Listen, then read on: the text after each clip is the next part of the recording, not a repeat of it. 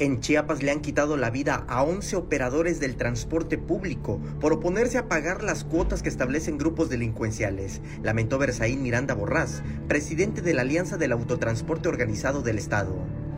En este momento lo que sé extraoficialmente, por lo dicho por nuestros compañeros, eh, son 11 este, entre transportistas y operadores que han sido lamentablemente eh, asesinados que han perdido la, vida. Quienes no pagaron la exigencia de los grupos delictivos de pago de derecho de piso.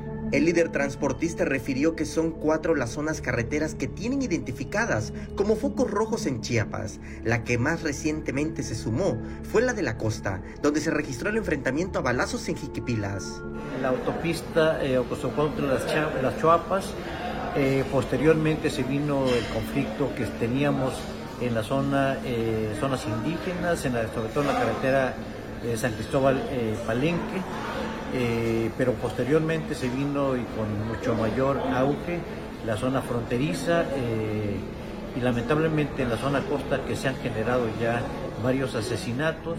El norte alcanzó a Chiapas, lamentó Berzaín Miranda, y confió en que el Estado mexicano esté poniendo atención en la entidad para frenar la ola delictiva. No nos había tocado vivir lo que estamos viviendo en estos últimos momentos.